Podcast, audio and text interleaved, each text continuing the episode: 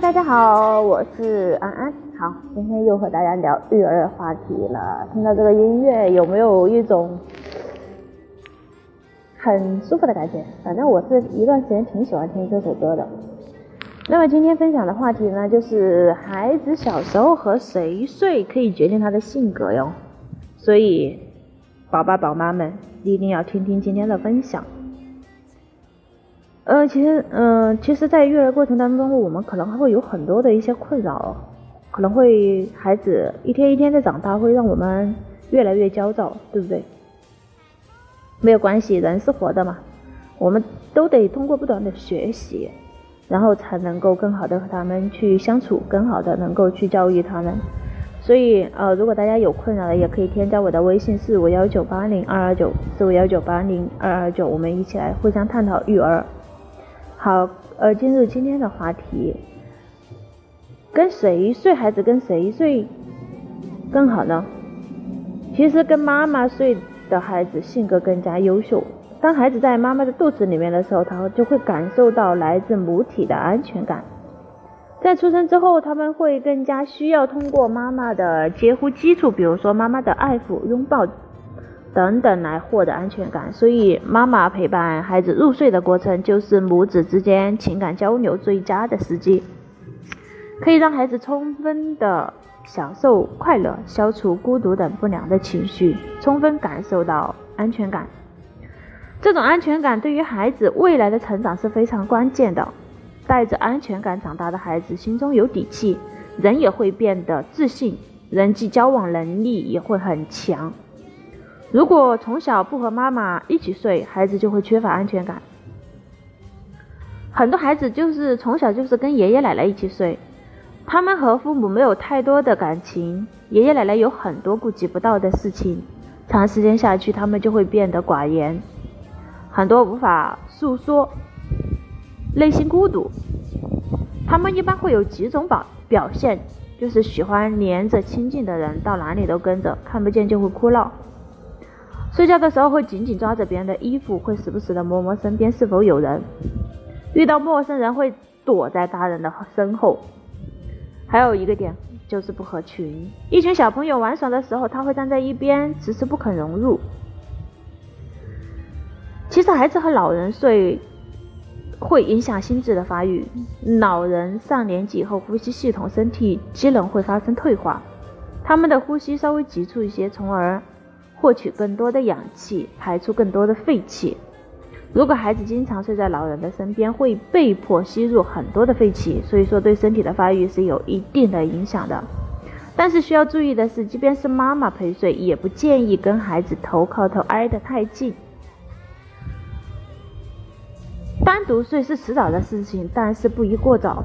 那么安安前几期也给大家分享了，在什几岁的时候适合分床睡，然后怎么样更好的就是度过这个分床睡的这个阶段。有的人想多陪孩子睡，却因为生活的原因不能如愿；但有的人呢，有条件多陪孩子，但是却整天想着跟孩子分开睡。确实啊，分房睡是很多妈妈纠结的问题。不过大。家都要明白一点，分床、分房是一个过程，而不是一个时间点。在三到十岁这个阶段完成这个过程就 OK 了。所以说，较小的孩子都会有对妈妈有依赖感，觉得只有睡在妈妈的身边才更加的踏实。当孩子有什么异常的情况，比如睡姿不当，或者说啊感冒啊、发烧的时候，妈妈可以及时的发现，并且去调整。如果孩子还很小的时候就让他独睡的话，很容易使孩子心里缺乏安全感和不满足感，容易养成不良的睡觉习惯，比如说咬被子、踢被子，不利于孩子的心理健康。很多的家长觉得让孩子独睡，那他们可能就会独立了，但其实独睡和独立两者之间没有必然的联系。比如说我的女儿在两岁多的时候，每天晚上都得踢被子，我每天晚上都得给她盖被子。但是现在四五岁哦，在三岁、三四岁的时候就贴被子，现在五岁多就不那么踢了。其实他的习惯只是一段时间的。呃，还有就是不同的睡姿对孩子的影响也是有的。像有的孩子喜欢趴着睡哈，趴着睡呢，有助于胸廓和肺的生长发育，因为床的反作用力正好按摩小儿的胸囊，能够提高宝宝的肺活量。但是当孩子感冒了或者咳嗽的时候，是不能让他们趴着睡的，会影响到他们正常的呼吸。第二呢，就是侧着睡，最好是采用右侧位，能避免心脏受压。但是始终朝一侧睡，容易。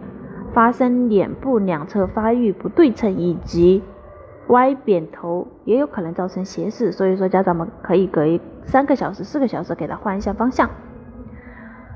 第三呢，就是正面平躺着睡，仰睡时对孩子的呼吸不利，受重力的影响，喉部会阻挡呼吸气流自由进出气管口，这样孩子在仰睡时可能会呼吸就会有杂音、有鼾音。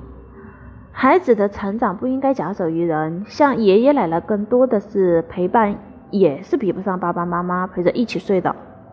陪孩子睡觉只是孩子成长过程中很小的一个方面，在家庭关系中，孩子的感受也是非常明显直接的，所以千万不要小瞧和孩子的相处时光。孩子有了父母的陪伴，你会发现他们拥有不一样的快乐容颜，所以。安安还是建议各位朋友们尽量和孩子一起睡，不要分房睡。然后到适当的时机再去进行分床。然后分床呢，也讲究一个阶段哈，不要就是说一个强迫啊，或者说以一种方式去诱惑的方式啊，而是自然而然的一种方式去进行。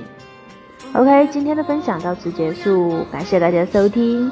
如果大家有育儿困扰，可以咨询微信四五幺九八零二二九四五幺九八零二二九。虽然说我不是什么专业的老师，但是我以两个小孩子的一个抚育经验，还有就是我对这方面，对育儿这一方面，真的是就是比较注重。为什么这样说？因为我觉得，如果说你的父母在成功，你的孩子没有抚育好，可能我们在很多的家庭当中。